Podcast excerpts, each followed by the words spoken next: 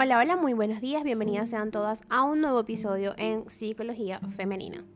Para quienes son nuevas por acá, mi nombre es Isneikar Blanco, soy psicólogo clínico y me especializo en la atención de mujeres, trabajando lo que es el empoderamiento, el crecimiento personal y la autogestión emocional. Y el día de hoy vengo a hablarles sobre los miedos frecuentes causados por la baja autoestima y si seguimos en esta serie de cómo superar algunas eh, circunstancias o algunos sentimientos o algunas afecciones que podemos estar padeciendo a nivel emocional. Y hoy nos tocó eso, ¿ok? Cómo entender, cómo saber colocarle incluso un nombre a esos miedos que estamos teniendo a causa de la baja autoestima. Eh, bueno, como siempre, ya me presenté y para quienes son nuevos por acá, la invitación es a que me sigan a través de mis redes sociales en Instagram, Twitter y Clubhouse como Plenitud 11, en Facebook y en TikTok como Psicóloga Snaker Blanco. Todas las personas somos vulnerables ante el efecto del miedo, como un sentimiento que incluso puede ser aprendido puesto que en la niñez donde en la niñez, perdón, en donde desarrollamos mecanismos que pueden condicionarnos incluso en la etapa adulta. Sin embargo, el miedo alto también se da de la mano con la autoestima baja. Entonces se produce un círculo vicioso, puesto que la persona, al sentirse tan desbordada por estos temores intensos, se siente débil y agotada psicológicamente. Tanto incluso que puede llegar a evitar ciertos planes o lugares con el fin de no exponerse a esos estímulos que producen un bloqueo interior. Ahora, el día de hoy en este episodio vamos a entender cuáles son esos miedos más frecuentes causados por esta baja autoestima. Primero que nada, el miedo a no ser querida. Este miedo produce una especie de desasosiego interior que roba la paz anímica. Cuando nuestro amor propio se debilita, queremos nutrirnos del amor de los demás. Sin embargo, el cariño externo no puede cubrir esta carencia emocional hasta que no tomamos conciencia de que el autoamor es una base esencial. Y esta fuente de amor solo puede nacer de ti misma. El miedo al ridículo o hacer el ridículo. Cuando tenemos una baja autoestima, la percepción que tenemos de nosotras mismas es negativa. De ahí que seamos especialmente vulnerables ante el miedo al ridículo. En situaciones así, no tenemos un buen sentido del humor para reírnos incluso de nosotras mismas. También está el miedo a hacer planes en solitario. Una persona con autoestima baja cree que para divertirse en un plan debe estar acompañada. Esto le lleva a evitar planes en solitario que pueden ser igualmente interesantes, pero los percibe como incómodos, por ejemplo, ir al cine. Y yo soy una muchas de mis amigas y amigos eh, me criticaban e incluso me decían loca porque yo solía ir al cine sola. Pero como yo siempre les decía, les explicaba, tengo gustos particulares, peculiares. Me gusta mucho el cine independiente, el cine europeo. Y pues eh, digamos que dentro de mi círculo no era la mayoría, no era lo normal. Ellos solían ver más películas comerciales de Hollywood y no estoy diciendo que sean malas, también las veo, las consumo por supuesto.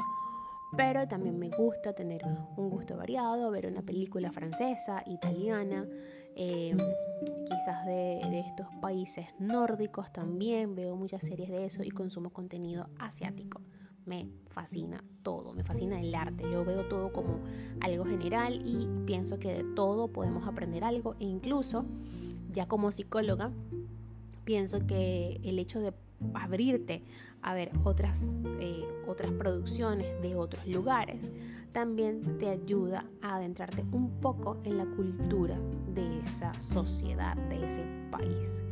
Y pues por supuesto yo no iba a obligar y arrastrar a alguien que no quisiera ver eso, entonces me compraba mi entrada e iba sola al cine. Y por esto fui llamada muchas veces loca. Sin embargo, cuando estás segura de ti misma, cuando quieres hacer planes, eh, cuando quieres ir a un lugar, pero sabes que no hay nadie que quiera acompañarte a ese lugar, entonces posponerlo, no ir a ese viaje, a esa isla, a ese lugar que querías visitar, solo por temor a ir sola, eso te va a hacer infeliz. El miedo al fracaso laboral también es una causa de la baja autoestima. Tiene una persona que tenga estima baja tiene una predisposición negativa hacia el futuro. Desde esta perspectiva, el fracaso laboral se convierte en un fantasma negativo que tiende a asociar con su propia valía. El miedo al vacío social. Mm, interesante. A ver, las personas con baja autoestima sufren de forma notable en las relaciones sociales, puesto que ante la falta de confianza en sí mismas se sienten muy vulnerables ante el juicio ajeno. Pueden sentirse especialmente incómodas en eventos sociales de mucha gente. Las personas con baja autoestima se sienten incómodas al saberse observados por los demás. Esto puede hacer que haya quien durante el verano evite, por ejemplo, ir a la playa o a la piscina. En el plano de las relaciones personales pueden surgir muchos temores. Uno de ellos, por ejemplo, es vivir alguna situación de incomodidad cuando los temas de conversación no llevan silencios incómodos o no llenen, mejor dicho, silencios incómodos. Los silencios incómodos solamente están presentes o hacen acto de presencia en las relaciones que no hay tanta complicidad. ¿Okay? Yo con mi pareja comparto momentos de silencio y no son para nada incómodos, son momentos de sosiego en los que quizás cada uno anda en lo suyo y eso está bien. Eh, en un par de ocasiones compartí con amigas que pues ya por circunstancias de la vida cada una hizo su vida y estamos digamos que en lugares separados, muy lejos. Eh, igual con esas amigas era lo mismo podía estar callada en un lugar viendo una serie, viendo una película, incluso cada una en lo suyo y no era para nada incómodo. ¿Por qué? Porque cada una respetaba su espacio. Eso está bien, eso es normal. Yo por mi parte era una persona que me encanta, sí, o sea, soy una persona a la cual le encanta la playa, me prefiere la playa a una piscina.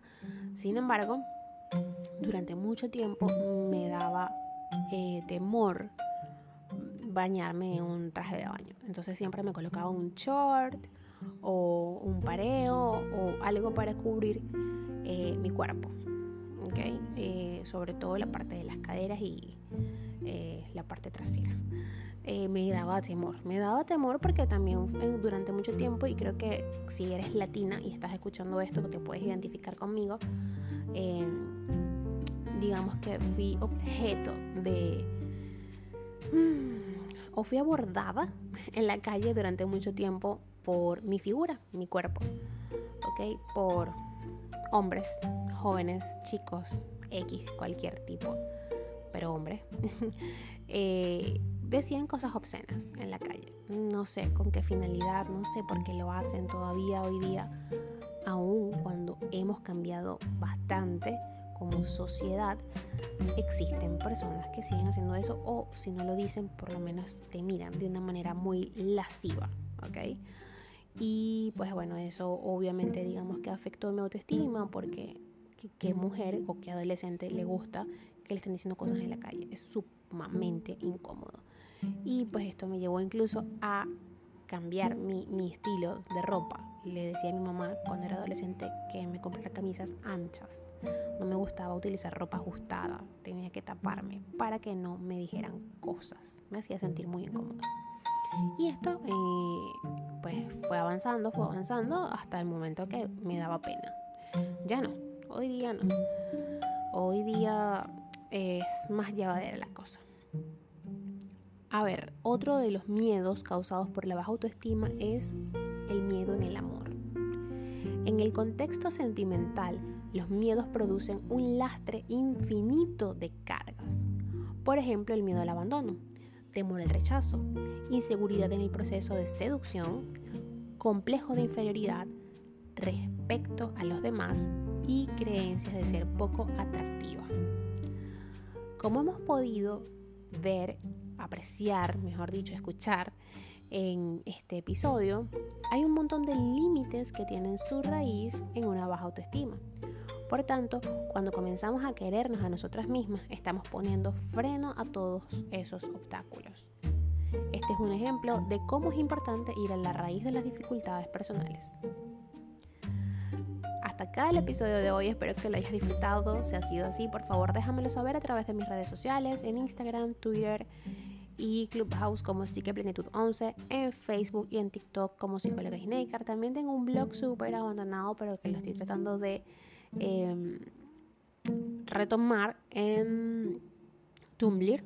¿ok? A veces allí escribo cositas que pues sí tienen que ver con psicología y otras no, más con, con experiencias personales. Así que si utilizas esta eh, red social, puedes encontrarme allí como psicóloga Snaker Blanco. Solo las iniciales, o sea, PSIC, Snaker Blanco, que es la abreviatura de psicóloga. Y por allí, como te digo, lo estoy retomando. A veces es más como un hobby. Y de eso se trata, de encontrar espacios donde puedas compartir con otras personas eh, tus ideas, al final todos vivimos en un mismo mundo, en un mismo planeta, por muchas diferencias que tengamos eh, de pensamientos a nivel cultural y todo, eh, hay puntos de encuentro y esos puntos de encuentro son importantes compartirlos. Nos hacen crecer, enriquecen nuestra vida.